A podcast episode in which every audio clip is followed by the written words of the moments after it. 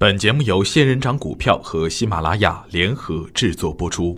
程红财经讲堂，让投资变得简单。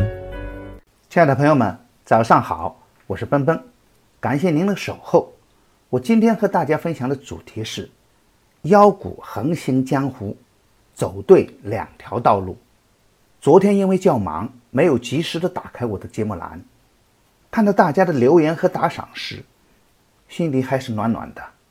对朋友们的关爱，再次表示深深的感谢。万科 A 三连板，廊坊发展三连板，嘉凯城三连板，恒大三指妖气冲天。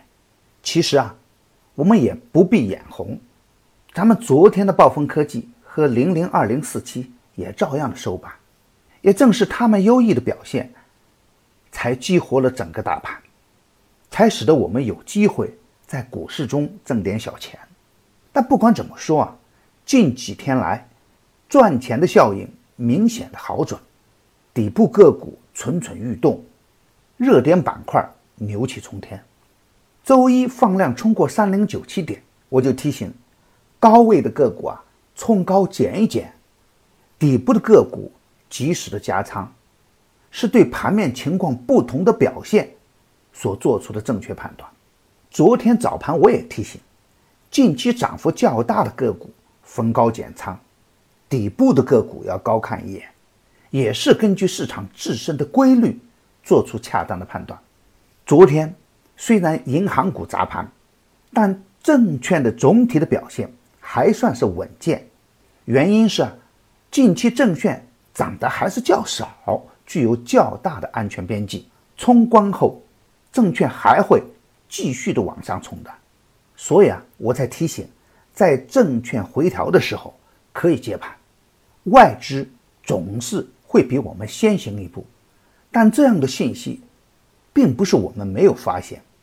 我之前也再三的提醒，沪股通的资金连续的净流入，这也是支持大盘走强的另一个根源。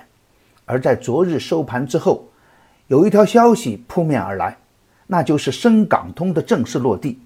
也给市场带来一片的狂欢。同时啊，深港通计划将不设总交易额的限制，但仍然要设定呢每日的交易额度。深港通在今年的一月份开始提出，而到了昨天呢才正式的落地。相比沪港通，时日要更长一点，而深港通的硬件的条件明显要顺畅于沪港通。毕竟是有了前车之鉴，深港通终于有了眉目，但是不是 A 股马上就能飞天呢？对此啊，我保留谨慎的观点。A 股历来的德行啊，都是遇见未见时很猛，而遇见兑现时呢就蔫了。君不见利空来时股价飞天，利好兑现人气就散吗？虽然经过前期的打压，但是恶炒之风好像又死灰复燃，大资金才有发言权。我并不是否认深港通，而其中的个别利好啊，已经基本兑现。面对当前的局面，如果追高，一定要擦亮双眼。要想赢钱呢，有两条稳定的路线：一是在第一时间。买在大资金介入的当天，资金越大，越强势越安全。这就要花时间，对拉板的股票进行对比，比一比启动前的形态，比一比涨停前的资金流，看看封板的资金的来源等，从多方面的信息判断后，才能有针对性的介入。启动点越低越安全。介入之后啊。如果继续的强势，握紧筹码等着赚钱。但是啊，如果介入之后发现不是强势票，撤离的时候啊也要果断。二是不被当前强势的股票迷眼，在热点板块中寻找安全边际较高的个股，耐心的持股等待，用差价来降低成本，也能等到赚钱的那一天。也就是说，要么追最强的。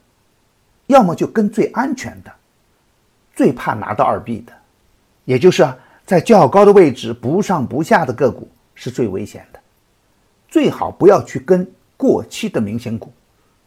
部分高位的个股冲高就是为了出货，恒大系的个股啊，短期涨幅太大，就不建议接盘了。等他们急速的调下来之后，再确定要不要去做第二波。如果之前你没有介入，冲高再跟进，那是很危险。冲的再高，跟您都没有关系。另外，伴随着三零零三七二的死期临近，创业板中啊曾经被进行风险警示过的个股，一定要远离。因为啊，创业板中是没有 ST 的，创业板中将来还会有下一个三零零三七二，这也可能是小创近期弱的一个原因吧。近期涨得很猛的个股要防止风险了，底部刚启动的强势个股继续持有。单从技术面上来看，昨天上证指数在回落的时候呢，是伴随着量能的略微的萎缩，这一点在分时图上看得很明显，价升量增，价跌量缩，这是很健康的走势。技术指标上看。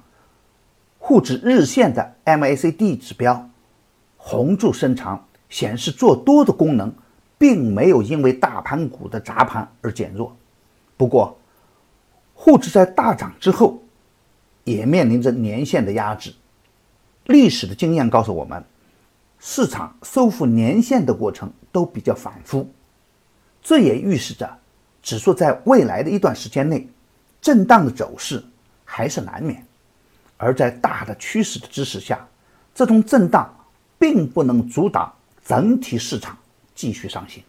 今天操作的要点是：手中获利较大的个股，在冲高又不能打板的时候，尽量减减仓；而对于短线超级强势的个股，在它启动的初期，一定要及时的跟进，或者找到底部的优质个股，耐心的持股等待。当前机会难得，该出手是要出手，错过了，今年的机会不会再有。激进的朋友逢回调可关注零零零七幺三，稳健的朋友可以继续关注零零零零九零、零零二四八零、六零三九六九等。深圳本地股中底部形态较好的个股也可以高看一眼，比如零零零零七八。零零零零二六等，好，我今天的分享就是这些，感谢您的关注，明天我还会在陈红财经讲堂静候，我们不见不散。如果您能喜欢，请给予点赞，谢谢。